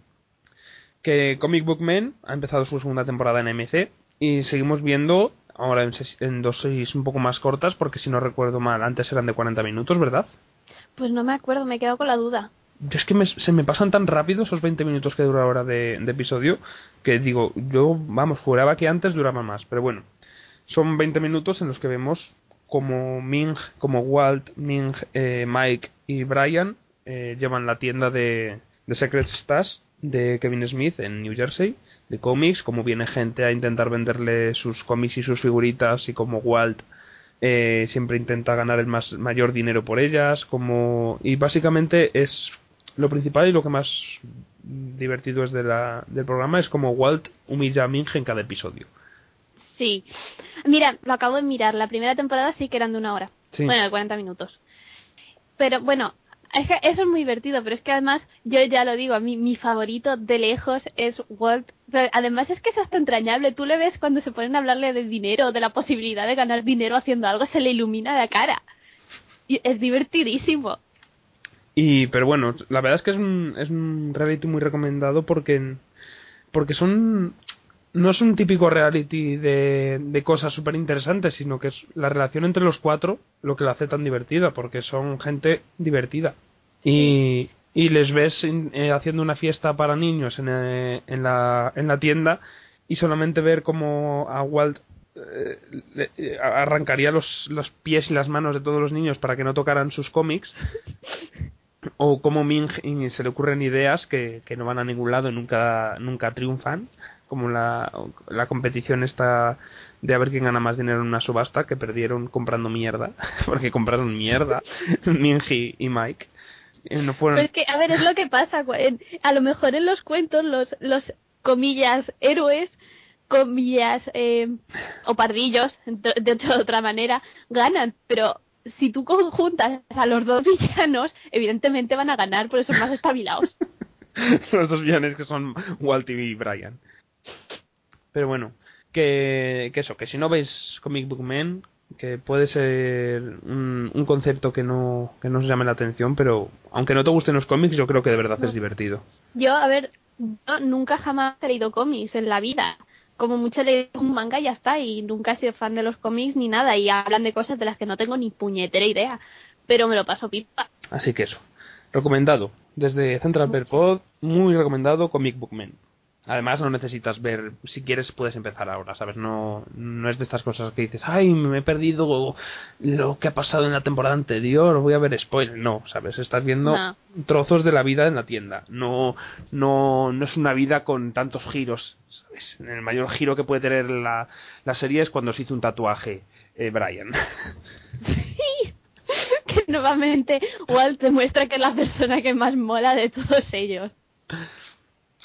Pues eso, cerramos la realidad supera la ficción y nos vamos al Trimail.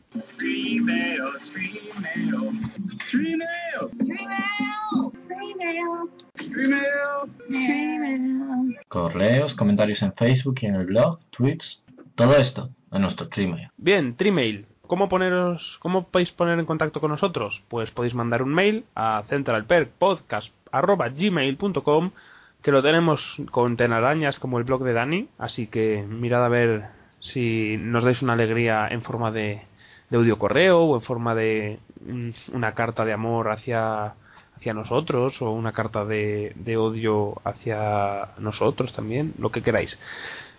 Pero lo que nunca tiene telarañas es Twitter, porque por algo es la red social de moda. ¿Y qué tenemos por Twitter, Dani?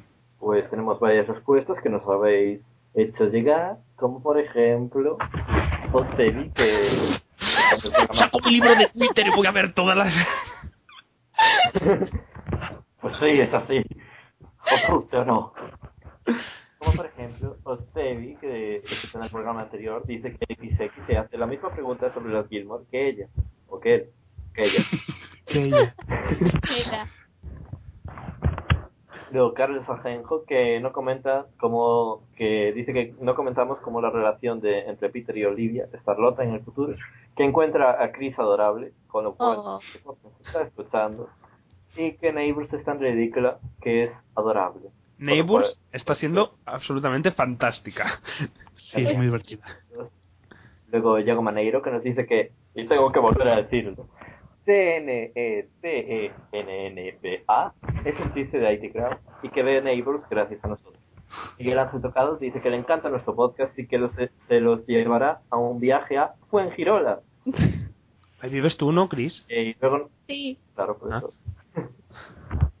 Luego nos manda una foto de la nave donde se rodaba Friends y nos pregunta nuestras opiniones sobre 666 Park Avenue y The Following. Vale. Luego- ¿Habéis visto alguno 666? No. Sí, está entretenida para ver de fondo, pero no tiene más. Y La rubia es muy cabezona y va descalza por la vida cuando no debería ir descalza al, sota- al, al- al sótano del edificio a, poner, a recoger la ropa de la lavadora porque se pone los pies perdidos y luego se mete en la cama sin lavarse los pies ni nada. Ay, mira, de ahí de los, las, las lavadoras me sale otra lección de vida. Que ya sé dónde voy a encontrar el amor de mi vida, que es en una lavandería. Qué triste.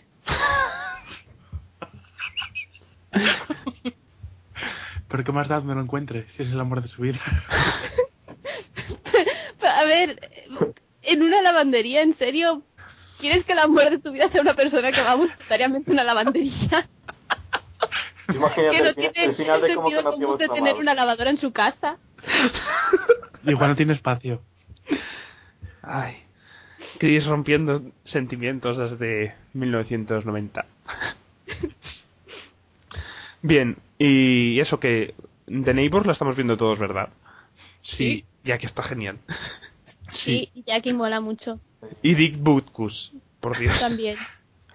El disfraz el, de el Halloween disfraz de. Halloween Win de- de- de- es, es genial. Es marioneta. Que eso que to- mira que dijimos en su día que no enten- yo no entendía esa serie, el primer capítulo era que qué cojones es eso, pero pero estoy absolutamente encantado. Me, me está pareciendo de lo más divertido del, del año. Mm, Sí. Y The Following, ¿qué, qué esperáis de ella? Porque ah, para mí es la gran esperanza de la mid-season. No, es que no sé cuál es ahora mismo. La serie de Kevin Williamson para Fox Ah, vale, la de- de- del asesino en serie. Sí, ah, pues esa es de las que tenía más ganas. Aunque ahora no supiera cuál era. Es que no me acuerdo del título. Pero sí, es la de las que más me llama la atención en los upfronts. ¿Ya vosotros dos? Los, los otros dos. Yo no espero ningún drama así, Yo es que muy tengo curiosidad, pero no, no sé, no. Tampoco me, me creo muchas expectativas de ninguna serie últimamente.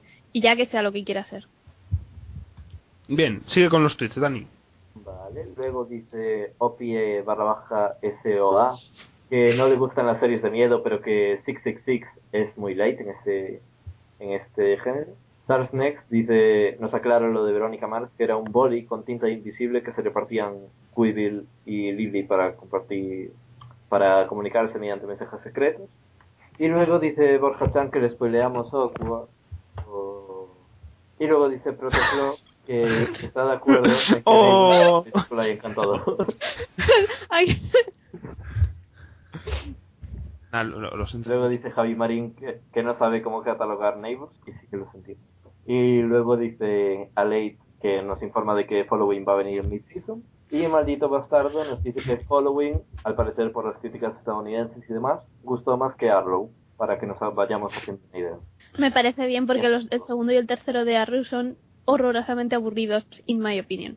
Yo he visto el segundo de Arrow, no me divir- no me entretuvo tanto como el primero, pero bueno, el final tuvo ese momento de, de flashback de, del de la isla que digo, bueno, pues voy a ver el tercero a ver qué tal. Es que el caso, los casos de la semana son un poco tirando aburridos y calcados todos, entonces no sé. Ah. Y como a mí el tío ese tampoco me dice nada, por mucho que salga sin camiseta. Dios, en el festival de series era un festival de, de, de gays y chicas eh, aplaudiendo cada vez que saliera sin camiseta y diciendo ¡Woo! woo, woo". No, no exagero, era así, el, el- el- la sala de cine. Y nada, que durante las próximas semanas podéis enviar estos mensajes y muchos más a la cuenta de Central Perez Pod acabado en D de drama, porque me gustó mucho el principio de Happy Ending, si quería comentarlo de alguna forma. Muy bien. Y por Facebook, Chris. Pues digo directamente dónde, dónde es porque creo que no tenemos mensaje ni nada, pero bueno, si alguien quiere hacer la excepción y hacer que quitemos las telarañas, nuestra página de Facebook busca donde pone busca personas, lugares y cosas, ahí pones Central Per Podcast y salimos. ¿Sabes que si pones eh, www.facebook.com barra Central Per Podcast también Ya. salimos? Pero así es mucho, pero ¿quién hace, quién escribe las cosas así? Porque yo desde luego que no. Bueno, pero a lo mejor hay alguien que, que sí. Pero bueno, está bien que digas ¿Quieres lo del cuadrito porque es algo útil, ¿eh? Quiero hacer una encuesta, ¿cuánta gente busca las cosas así en Facebook? Nadie, ¿eh? pero vamos que... que- Ah, entonces, ¿qué quieres? Que eh, eh, no estamos hablando para gente que no existe. Pero además- Ni para gente que va a lavanderías. Tampoco. Esa gente no merece nuestra atención. deberíamos hacer nuestra quedada en, en, en una lavandería, Chris. Los, los cinco, los seis que somos, ahí, lavando nuestra ropa y, y nos conocemos. Lavar mi ropa en una lavandería. Vale. ¿Y qué más tenemos por ahí, Nacho? Pues, eh, pues si quieren escucharnos, aunque ya lo están haciendo, pero por si acaso les llega un enlace y no saben dónde encontrarnos, pues o bien en iBooks o bien en iTunes, buscan Central Per Podcast y por ahí pueden suscribirse y dejar sus comentarios acerca del programa. Ah, y el blog centralperpodcast, arroba blogspot, perdón, punto blogspot.com, también podéis dejar comentarios, que es donde cada semana, bueno, cada vez que grabemos, porque la periodicidad en este podcast no es algo que, que brille. Pero bueno, cada vez que grabemos dejaremos ahí la entrada en la que podéis dejar algún comentario o, o alguna cosilla. Y nada más queda. Perdón, Chris. Es que me estoy imaginando periodicidad como algo brillante que está por ahí perdido. Eso no sé, una idea de olla mía. Vale. y luego está Carrie loca. Bien, ¿qué pregunta para la próxima semana? ¿O MMT o qué os apetece que, que nos diga la gente? MMT, eh, que hace mucho que no hacemos. Os voy a proponer uno. ¿Os apetece hacer un MMT con vuestros personajes infantiles favoritos?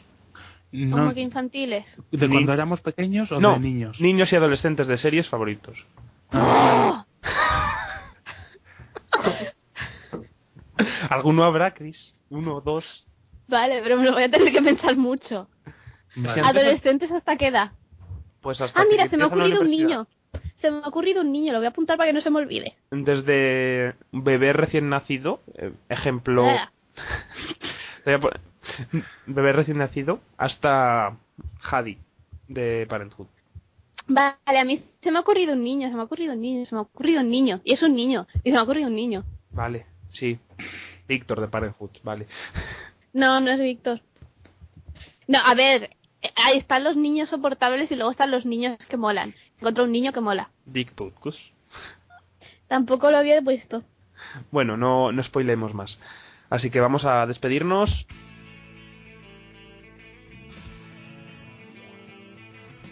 Muchas gracias a todos por escucharnos, por aguantar nuestras disertaciones o nuestros comentarios sobre series y realities. Buenas tardes, buenas noches ya, Dani, muchas gracias. Buenas noches, Nacho. Muchas gracias a ti por ser el anfitrión de este podcast. Chris, Baby Cat Face, gracias por estar tan habladora y tan simpática hoy. Soy simpática. Hoy, Hoy porque no le voy a agradecer por, por toda la vida, ¿sabes? Le agradezco por lo que hoy. ah, bueno. Pues nada, mm, muchas gracias a vosotros y hasta la próxima. Nacho, gracias por estar con nosotros, aunque tu carrera te esté quitando tanto tiempo de ver series, que es malvada, que ya sabes que, que las series siempre estarán ahí. sí, estarán ahí. Ahora a montones tendré que verlas, pero bueno, un placer estar de vuelta y hasta la próxima.